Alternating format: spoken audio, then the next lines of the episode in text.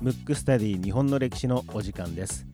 この番組は日本の歴史がとても好きな三名監視学マクトゥーブス代表の広瀬真一がムックムックラジオ代表の小川文吾に日本の歴史を教えていく形で進行していきます。番組ホームページや Apple Podcast、キャストボックス、ヒマラヤなどで聞けますのでエピソードデータをダウンロードしていただき皆様に合った聞き方でお楽しみください。それではスタートいたします。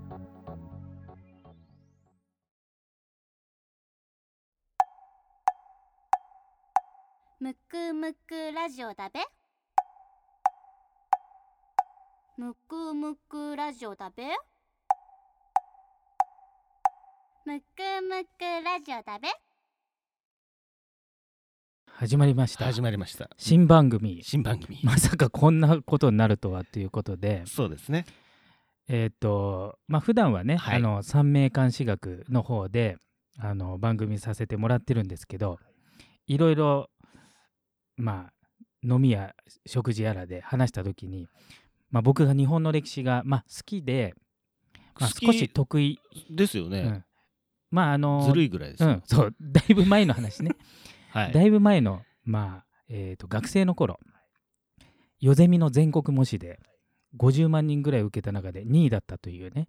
1位がいたわけですね。そう。で1位と1点差ぐらいなんでもう実質上の1位で。すごいね、それからね、うん。もう約20年経ってますから今はただの歴史好きの人なのであの別に学者でもなければ歴史の先生でもないんですけど僕が知っているしかも僕なりの意見のはい。日本の歴史ということで。ですね。だから、えー、と興味を持っていただければいいので合ってる間違ってるかはあのネットとかで,、ねですね。調べたり、うんうん。あとは歴史っていうのはいろんな見方がそもそも一つのね出来事とか人物に対して、まあ、好き嫌いも含めてですけどいろいろあると思いますのであそういうことだったの？とかこんな人だったの？っていう、まあ、興味を持たせるところまでできたらいいかな。そうですね。あのーもう入り口入り口。に立っていただくための番組というかはい。感じになれば。で勢い余ってそのまま僕も出口まで行っちゃう可能性もありますけど。あの一応その興味を持たせるっていうね、はい。だから、えーとまあ、この番組のあの中番組内で言うと目の前の小川文吾君が「あ何歴史って意外と面白いじゃん」って言ってそうですねなんかこの間調べちゃったよみたいなはい。ことになればいいかなと、なるほどということで。わかりました。で第1回一回目。目どうしようかなと思ったんですけど、はい。はい。はい。やっぱり歴史の入り口といえばはい。やっぱり大河ドラマかなと。そうですね。今の大河ドラマ何でしたっけ？セゴドン。セゴドン、はい。だからあの西郷さんにしようかなと思ってこの収録の直前までいろいろ調べてたらあのまあ大河ドラマを見てたんですよ、はい。今4回ぐらいえ3回か4回ぐらいやってますよね、はい。今の収録の時点では、はい。で見てたらもうね剣渡辺に魅了されまして。はいはいはいはい。もともと島津成明っていう人が好きでもあったんですけど。広瀬さんがね。そう僕が、はいはい。うんうん。まあどう見てもい現段階の大河の進行状況ではもう主人公とも言ってもいいぐらいの存本在感当ですよね。ドハマりしてますからね。もうねもう当たり役の超かっこよくて。なので結局島津成明で行こうとはい。思ったんですけど、えー、と島津成明をメインにしながら島津家全体を、まあ、ちょっとこう経緯というか断片的かもしれないですけど、はいはいはい。話していきたいなと思ってるんですけど、はい、じゃあ第1回の、はい。えーまあ、テーマは島津家け。ということで、はい、それでいきましょう。か。はい。じゃあよろしくお願いします。お願いします。はい。まずあの文文語にちょっと質問があるんですどうけど、ぞどうぞどうぞ。まず、まあ、この時代幕末と言われている時代なんですけど、はい、これは江戸時代の、まあ、末期というか後期うん、なんですけれどもその時日本にはどれくらいの藩の数が？あーどれくらいですかね、うん。50 50 50だっていそっか今のに都道府県と変わんないですもんね、うんうんまあでもご50ぐらいですかね、と思うよね、はい。なんと300約300あるのでで当時の住んでる、まあ、人からすると,、はい。えー、と昔は死農交渉っていう身分制度が決まってましたので、はい。まあ町人とかろああの農民の方とかっていうのは、はい。まあまあほぼその村村だけで過ごしてるっていうか、まあ、行き来がもうないんですよね、はいはいはい。そもそも。うんうん。で武士もうん。行き来はそれほどなくて、うん。しかも日本っていう感覚は誰も持ってない、うんうん。ほぼ持ってない、うんうんうんうん。だからあのは藩が自分の国っていう感じなのでなので今の感覚で、うん。そのまあどの時代も言える話なんですけど、うん。今の価値観とか、うん倫理観、うん。道徳観で歴史を見ると、ちょっとこう歪んでしまうところがあるので、その価値観から見て、うん。いいとか悪いとかの判断ではなくて、うん。当時の基準の価値観からしてどうだって見た方がいいと思うんです。なるほど。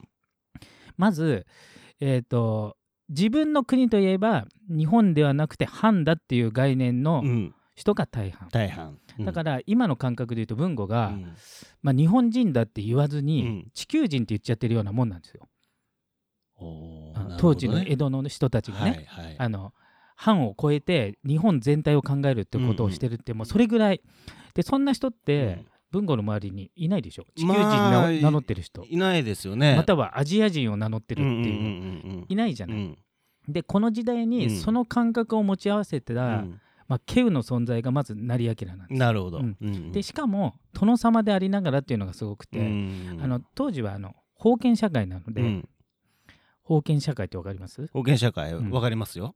あのーがんじがらめみたいなね。そうそうそうそう。いうことですよね。うん、なんはいかもう身分が固定されてて、はい。まあ、上の意見にこう従っていくみたいな感じだから、殿様だっていうことはトップなんで、うん。基本的に自分の言うこと何でも通るし、まあ、歯向かう人はあんまりいない状態なので、うん。結局その新しい価値観を入れると、うん。むしろマイナスに働く可能性あるじゃない、うんうん。だって自分がトップのその価値観の中であの制度の中で生きてるのに、うんうん新しい価値観だと自分以外のものがうん。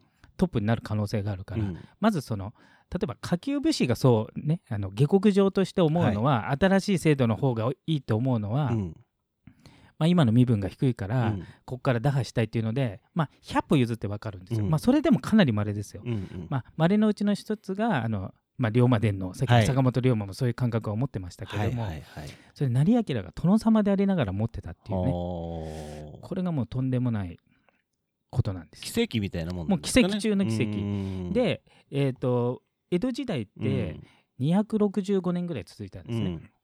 あのだから一応時代的には一番長いぐらいだと思うんですよ。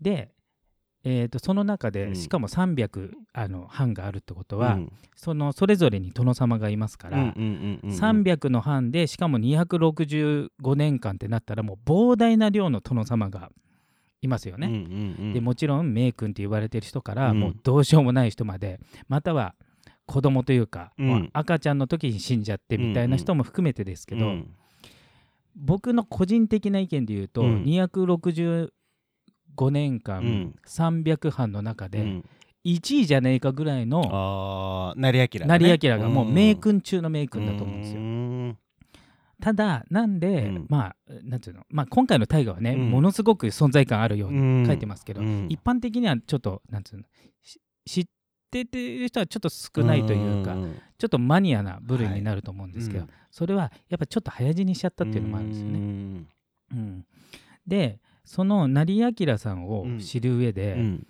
あの今日いろいろね、うん。成明さんをあのテーマにしようと思って考えてたら、うん。実はその影響を強くうん。及ぼした、うん。えー、と何代前ですかね。123代前ですね、うん。だから成明さんからするとひいおじいちゃん。ひいおじいちゃん、はい重秀さんっていうのが、はい。これもまた特殊な殿様というか豪快な殿様なんですよ。うんうん。なので1回目は、えー、と島津家なんですけど、このうん。重秀さんをうんうん。少しスポットを、そうですね。もうだいぶマニア。もうこれうん。知ってたら、あもうなんか街だと気持ち悪がられる可能性があるレベルだと思うんですよ。うんでもねなんかいろいろ僕もね、うん。見てみますけど、うん、見てみましたけど、うん。重秀さんすごいですね。すごいんですよ。うん。まず多分、えー、と当時の平均寿命、はい。もちろん殿様なので一般の方よりもいいもの食べてますし、はい。い、い環境にいるんで、うん。えー、と長生きしてもおかしくはないんですけど、うんうん。一応あの有名な織田信長が死んだ時に待ったとされる、うん。まあ、本当に待ったか分かりませんよ。うんうん。待ったとされる人間50年。はい。うん夢と幻がみたいな、うん。そういう舞があって、うん。要するに50年っていうのがうん。寿命だとうん。いう時に、うんうんなんと89歳まで生きて、ね今でも。今でもねね89っていうとね。それでいてしかも大往生なんでそうじゃあなんつうのか寿病気ら命でしい死んでる。病気らしい病気というかそうではない感じそうなんでですよでこの重秀さんがちょっと豪快な人で、うん。でそもそも島津藩って、うん。えっ、と大体他の藩っうてん。何代かするとちょっとバカ野郎のはい。殿様とか、はい。ものすごく病弱でなんていうんですかこうあまり役に立たないというか、はいはい。そういう人があのほぼ出るんですけど島津家って基本的に殿様は優秀なんですよ。その中でも、重秀さんは、うん。その成明さんのひいおじいちゃんは、うんその中でもかなり偉大な、まあ、名君のうんぐらいなんで、まず、えー、とこの時代の殿様ね、まあ、鎖国中ですよ。はい。で、えー、と唯一長崎の出島ってところで、うん。えー、と2カ国だうけん。貿易というか交流を許された国があるんですよ。どこでしょオランダ。う、うん、中国？そうオランダと中国。合ってます？オランダと中国なんですよ。うん。ポルトガルもなのかななんて思ったんですけどあのね要するにキリスト教を入れたくなかったんでポルトガルとか宣教師ああそっかそっか。うん、でオランダ多分、うん。まあ、キリスト教の国でも多分プロテスタントかなんかではい。要するにちょっとこう毛色が違うんで、うん。そこは OK でなんでキリリスト教、まあ、ちょっと脱線しますダメかっていうと、当たり前ですけど、うん。神の前で平等なんですよ。キリストの教えって、封建社会って、あの平等じゃないんでね。あの殿様からしても階級社会なんで、はいはい。あの平等であってはいけないわけじゃないですか。かうん。なるほどね。ね、そういうのもあるんです。まあうんいろいろあるんですよ。うんうん。あの結局外国の言い言いなりになって、うんうん。まああの基本的には、えー、と南米とかね、うん。で南米ってもう脱線に次ぐ脱線の番組ですけどね、はい。あのいやいいですよ。ちなみに南米って、えー例えば大きいところで言うとブラジルとか、はい。アルゼンチン、うん何語か分かりますか？ポルトガル語。そう。ポルトガル語とスペイン語なんですよ。ペイン語ですね。うん。ということは、うん。ポルトガルとスペインに征服された土地で、うん。先住民族は、まあ、ほぼ皆殺しになってるわけですね。要するに移住者か、うん。まあ、その時の住住人の原住民との混血なんですよ。で、えー、とそのキリスト教が入ってだから、うん。キリスト教が先に入って植民地化されるんで、うんうんキリスト教入るってことは植民地の一歩手前なんですよ。なるほど。うん。だからそういうのも嫌がってうん。日本は食い止めたっていうのもあるんですけど、うん。そういうことですね、はいはいはい。ちょっと脱線しましたね。脱線しました。うん。でもう一回戻すと、はい。それで、えー、と中国とオランダだけ許されて、はいで中国はどっちかというともううんその時、うん。えーとまあ、清という国なんですけどね、うん。あの中国っていろいろ王朝が変わるんですけど、うんうん。清という国が、うん。まあ、若干列強と呼ばれるヨーロッパの国にこう植民地化されてるうん。まちょい手前かもしれないですけど、まあ、うん。それぐらいなんで、うん。一番最先端のヨーロッパの最先端のオランダから来るっていう。うん。ということは、うん今でいうアメリカの NASA とか、うんうんうんうん。まあ、Google とか、うんうん。ああいう最先端のところが、まあ、うん。オランダだと思ってうください。ん。そうすると、うん。この重秀さんは、うん。殿様でありながら最先端のうんうん。ことを知りたい。うん。そうするとオランダから聞くしかない。けど、うん。出島とか行ってはいけないんですよね、うん。幕府の管轄だし、はいはい。一藩ごときがやってはいけないんですけどそこをうまくこう行ったりしながら、うん本人自らあうん。の部下に生かしたんじゃなくて、うん。部下にも生かしたけど本人自らうん。そういう先端技術を取り入れて、うん。なんとオラン語がオランダ語が本人が書けたっていうぐらいん。すごいんですよ。うんうんうん。でその人がいろいろ外国の、うん。まあ、書物もそうですし、うん。取り入れて確か製鉄所に近いものを作ったり、うん。要するに近代化にこう努めたんですね。はいはいはいはい。ただ一つネックがあって、うん。膨大な量のお金がかかりますので、うん。何せあの、まあ、発売禁止のものを買うみたいなもんですよね、うんうん。だって鎖国中うのん。出島でしか売ってないものをうん。持ち込むってこと自体は、うん。本来いけないものだし、そもそも外国のものって高いうん。時代ですから、うん。でもそれでも欲しくて、うん。で殿様なんでうん。決定権あるからもうバンバンバンバン買って、うん。なので薩摩はいい面で言うと近代化して、うん悪い面で言うと借金まみれのひどいことになって、うん。しかも、江戸時代のその封建社会の中でやってますから、うん。殿様だけが頭が先進的ですけど、うん。周りのその部下、うん。えー、と特にこう直近の部下のこと過労っていうんですけど、うん。過労からするとこうなんか変なものに手出してただただ借金を作ってるどうしようもないあのなんか道楽、殿様みたくなってるんで。そう見えちゃいますようね。んうんうん。だから文根寺で言うと、なんつうの急になんかこれからは火星に移住するんだみたいな感じで、うんうんなんか今度ロケット買おうとか。でどんどんどんどん文根寺が貧乏になる、な。るほどね。そ したら文根どうする、どっか借りに行くしかないですね。うんそうん。借りに行ったり、うん。辞めさせたりとか、うんうんうんうんまあ、そういう状態うんうんがその重秀さんで、うん。この重秀さんにそっくりと言われてるのが成明さんなんですうよ。まあ、実際89歳まで生きてますので、うんうん。ひ孫なんですけど、うん。ちっちゃい頃にもうめちゃくちゃ可愛がられて、ねみたいですね。だから自分の後継者にってことなんで、うん。なので成明さんもうん。この時代には珍しく、うん。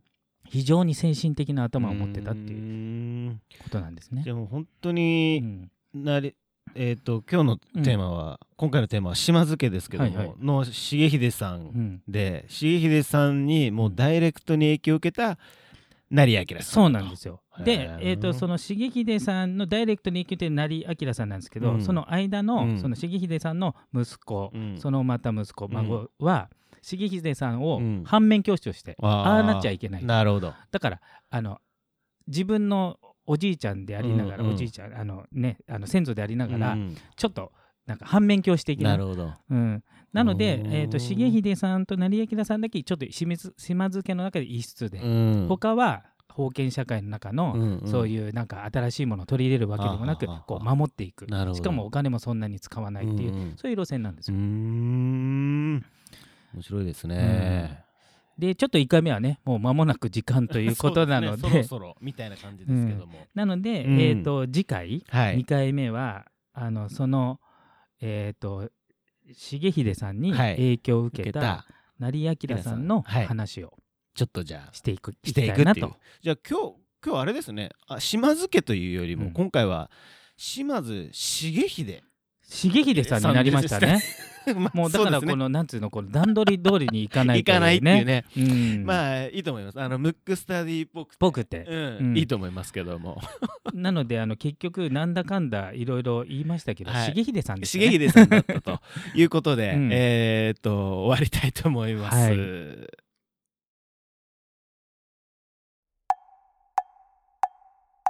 むくむくラジオだべ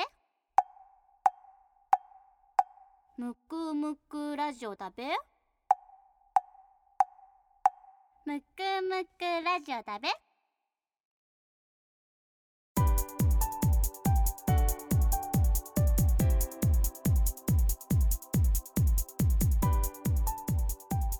エンディングです。このような形でムックスタディ日本の歴史お送りしていきますのでこの人物を聞きたいというリクエストがあれば番組ホームページの方よりよろしくお願いいたします。また聞き方ですけども Apple Podcast、Castbox、ヒマラヤ、番組ホームページこちらの方で聞くことができます。エピソードデータをダウンロードしていただいて皆様に合った聞き方でお楽しみください。それではまた次回。